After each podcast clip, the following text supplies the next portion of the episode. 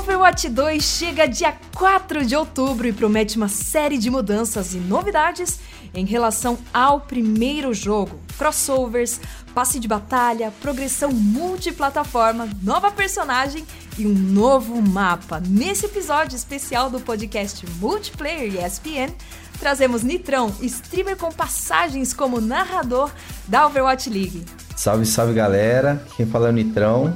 É um prazer estar aqui. Opa, o prazer é todo nosso e também comigo temos Coruja, game designer e criador de conteúdo de Overwatch 2 e Valorant. E aí galera, bom dia, boa tarde, boa noite, um prazer estar aqui para falar de Overwatch. A gente tá aqui, eu e o Nitrão estamos aqui desde que você quer era mato, não tinha nada aqui. é, exatamente. Muito bom, e eu sou a Amanda Fleur e tá começando mais um episódio do podcast Multiplayer ESPN.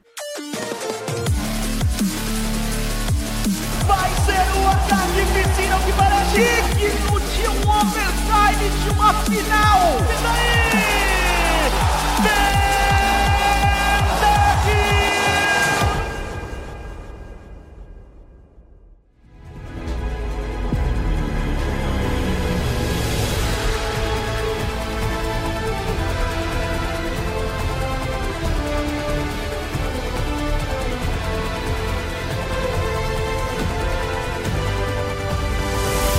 Nossos convidados trabalharam e acompanharam a comunidade brasileira de Overwatch desde o lançamento em 2016. E falando nisso, Overwatch, o primeiro jogo, foi eleito Game do Ano no Game Awards 2016 e agora ele está abrindo espaço para a chegada do seu sucessor, o Overwatch 2, que vai se tornar free to play gratuito no PC, PlayStation 5, PlayStation 4, Nintendo Switch, Xbox Series S e X e Xbox One. Coruja, você sente a mesma hype que você tinha na época do Overwatch 1? Olha, eu vou falar assim, eu não esperava estar tá como eu tô. Vou te ser muito sincero. Eu achei que eu não ia estar tá com esse hype todo que eu tô agora, porque eu fiquei um pouco magoado com Overwatch. Imagino que grande parte da comunidade também, é, com o que aconteceu mais pro final do Overwatch 1, mas quando as coisas começaram a sair, tem uma energia em volta do Overwatch que não tem condição, a gente acaba hypando. E eu acho que é um ótimo momento pro, pro Overwatch 2 chegar, porque já se passaram alguns anos aí desde o último grande FPS, né? Que o Valorant saiu já tem uns dois anos. Então acho que é um momento legal, acho que até a própria pandemia deve ter atrasado um pouco, mas acho que acabou chegando num momento bacana. É, e ainda vindo com o, né, o famoso modo PV que a gente tanto espera pro ano que vem ainda, então a gente fica com uma hype prolongada, né?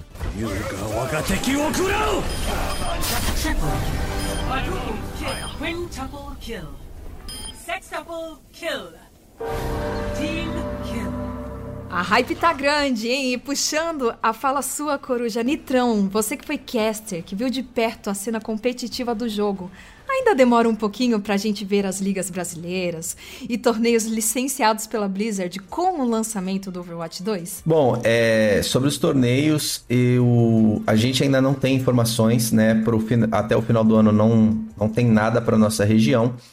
Mas é, a partir do ano que vem tem fortes rumores que está tendo uma reformulação, desde a liga voltar para Twitch até uma reformulação geral na liga, é, desde a Open Division até ligas superiores. Agora, como vai ser essa reformulação, se vai atingir as regiões que tinham e não tem mais contenders, como é o exemplo da nossa, a gente ainda não sabe. Ergam-se heróis! Mas o que uma coisa que quem tá ouvindo sabe é que vocês dois são como você mesmo falou, né, Coruja, no comecinho do podcast, vocês estavam quando tudo era mato. Conta um pouquinho pra gente, Nitrão, já que você tá conversando aqui um pouquinho da sua história, do seu envolvimento com o Overwatch. Bom, eu comecei a jogar Overwatch meio que sem querer, naquela de. Uns amigos me chamaram, né? Naquela época eu tava focado bastante no CS. E aí alguns amigos me chamaram, sempre gostei, porque é, é, era um grupo de amigos que já vinha de alguns jogos é, mais rápidos, assim, né?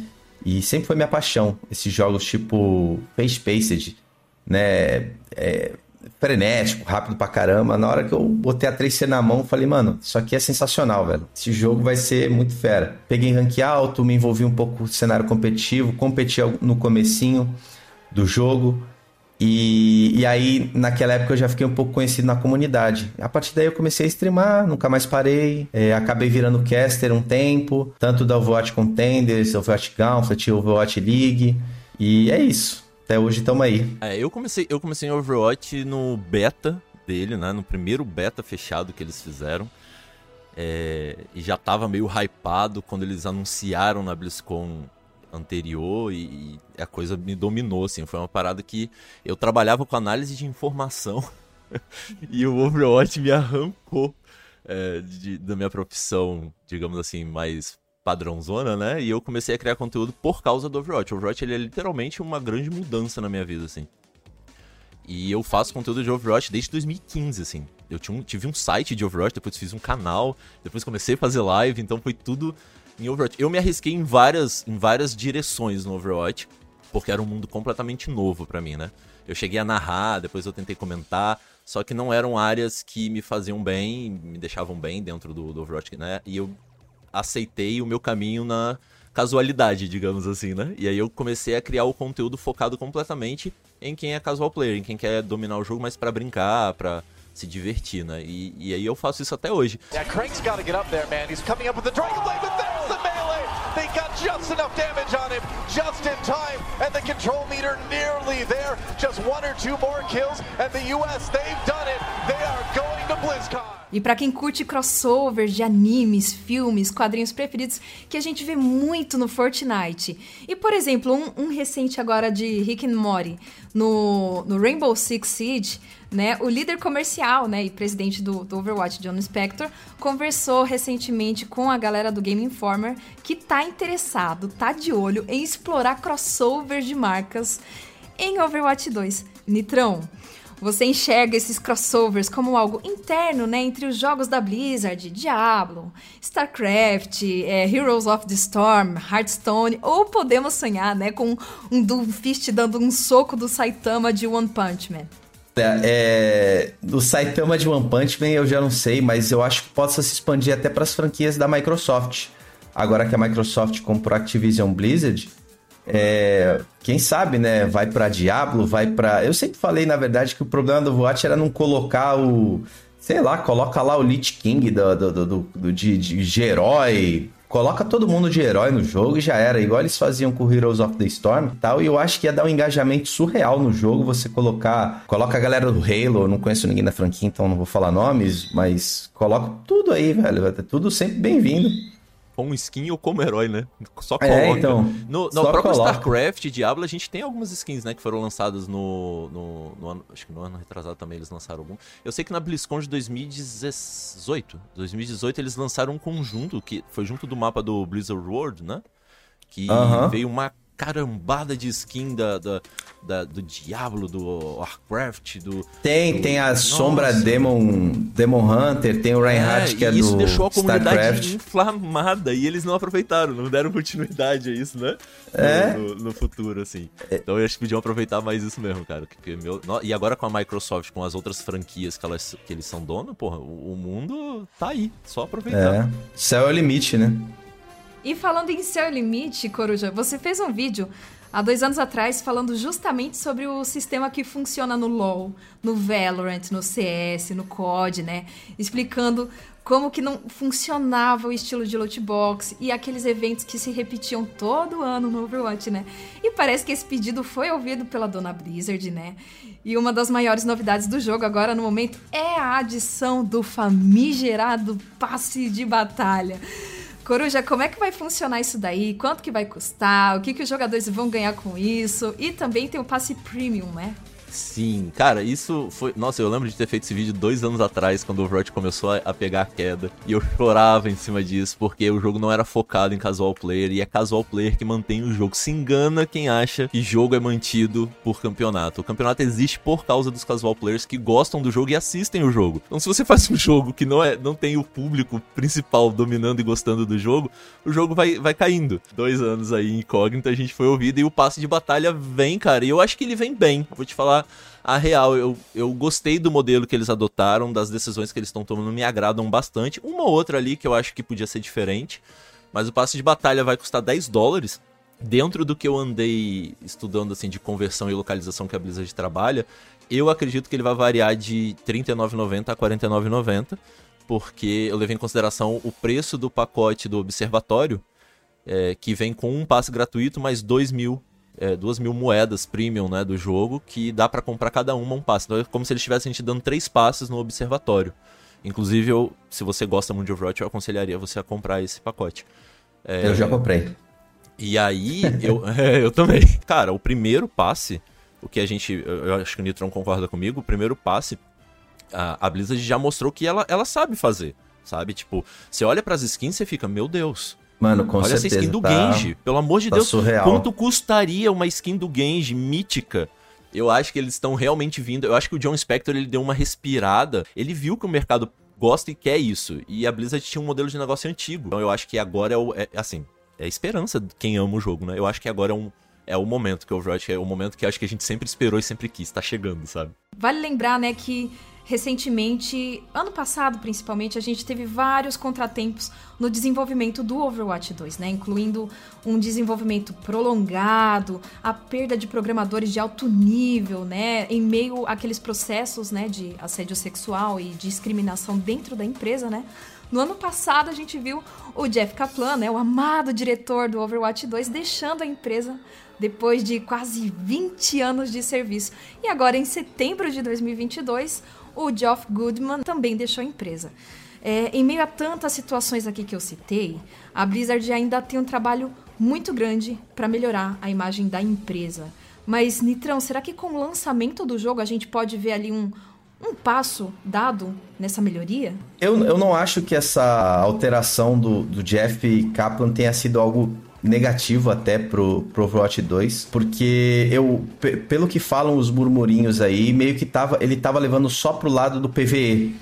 E todo mundo que joga o jogo sabe que o jogo precisava de uma reformulada geral. Assim como o Kuro já falou, eles tinham que manter a galera engajada. O Kuro já falou bem dos casual player. Eu acho que, tipo, o maior erro do Overwatch é deixar o casual player, na verdade, muito casual. Eles não estavam nem aí pro jogo, tipo, é, para aprender o jogo ou qualquer coisa do tipo. Era só entrar, dar risadona. E isso, você vê o casual player de outros jogos, por exemplo, é, o próprio Valorant, ele gosta da competição e ele é casual player ao mesmo tempo. Ele, ele se interessa em saber o jogo jogo, ele se interessa em assistir um campeonato, porque o próprio jogo fomenta isso. É, eu tenho uma teoria sobre o, Goodman ter saído, porque eu acompanho o trabalho dele desde sempre, assim, desde a época do Warcraft. Eu vou te falar assim, eu acho que foi uma questão de decisão quando tá mais acima, sabe? Eu acho que ele não concordou com algumas coisas. Porque a visão Entendi. do Overwatch. A visão do Overwatch tá mudando, né? O 5 vs 5 é, traz um, um, sistema, querendo ou não, diferente de gameplay, porque muda Uhum. ali a, a saída de um, de um tanque. E o John Spector falou numa entrevista, e o Aaron Keller também confirmou isso. A Kiriko está no passe. é, e você precisar jogar pra liberar ela, ele já deixa claro que a dinâmica do Overwatch começa a mudar. Né, que a dinâmica do Overwatch ela sempre foi é, baseada no você tem todos os personagens e você faz o que você quiser. Só que Certo. isso, eu não sei, eu não sei se o Newton vai concordar comigo, mas eu acho que isso sempre foi um- uma utopia dentro do Overwatch, porque desde o começo todo mundo sempre falava, não, vamos é, limitar, vamos. E aí, é, é, pra quem é do Overwatch desde sempre, o Overwatch chegou, era uma bagunça. Você podia pegar cinco Winstons e um Lúcio, e aí a comunidade E reclamou, eles correndo, mudaram. Teve, teve a sugestão de ban. É, sugestão de ban. Aí ban tentaram semanal, fazer lembra? o ban horrível. semanal também, não, não prestou muito.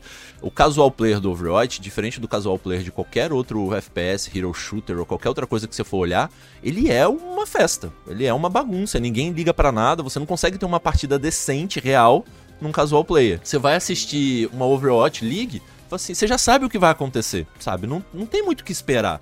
É, é, Fica, você fica olha sempre a mesma coisa e tal. É. Você tira meio que o individualismo do, do player. Não Tipo, tem mais aquela, aquela coisa, ele- desculpa, ô, ô, ô, Nitrão, mas tipo, Manda você bala, que veio do. CS, tipo, aquela coisa do clutch, sabe? É, De não tem, Você não fazer tem. uma jogada que ninguém espera. No Overwatch não, não, não existe isso. Tomar é em rumo a isso. Só que vai demorar um pouco, porque são 35 personagens, até você realmente conseguir é, nivelar isso é, para um rumo onde o 5 versus 5 e a habilidade do player fale mais alto do que um counter hard counter, vai demorar um pouquinho, mas eu acho que é um rumo legal que eles estão tomando.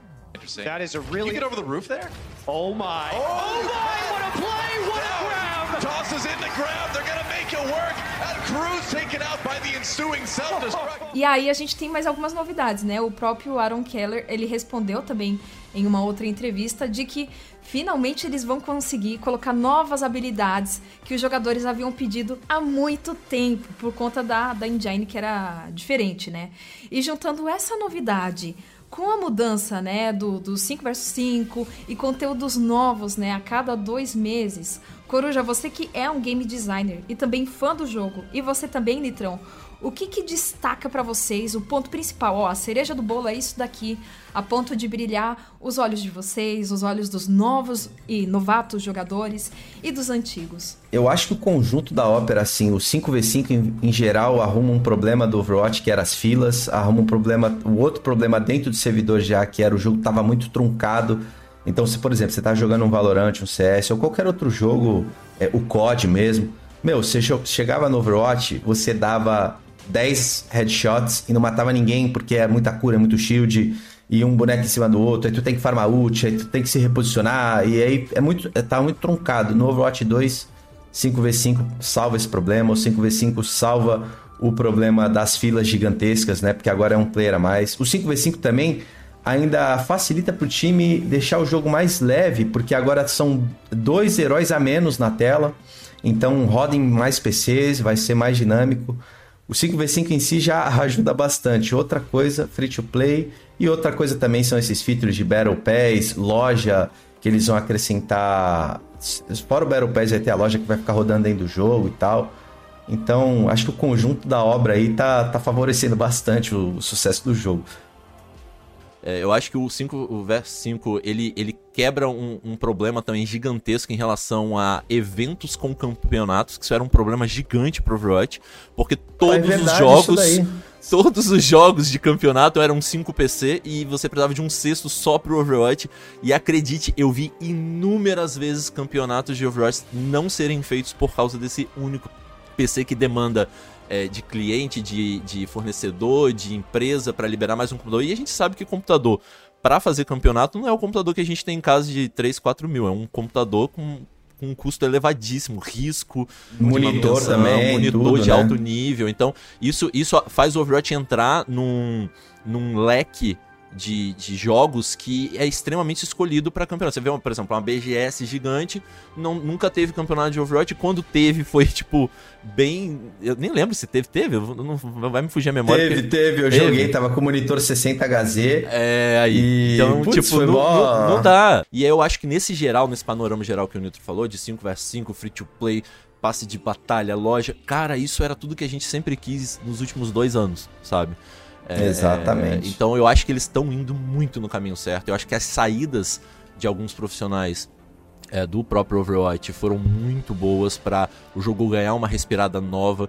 Então eu acho que o Overwatch está indo numa direção muito boa e, e eu, eu, eu, eu só tenho uma preocupação, que é o que se chama franquia Overwatch League. Exatamente isso que eu ia falar agora, velho. Porque nessa que tu falou de não reinventar a roda, eu acho que, além de tudo, é, é uma, é uma esperança que eu tenho, porque já que eles não estão reinventando a roda mais, né? Eles estão seguindo o padrão que dá certo, eu acho que eles podiam fazer isso para também para liga, né? Para essa franquia.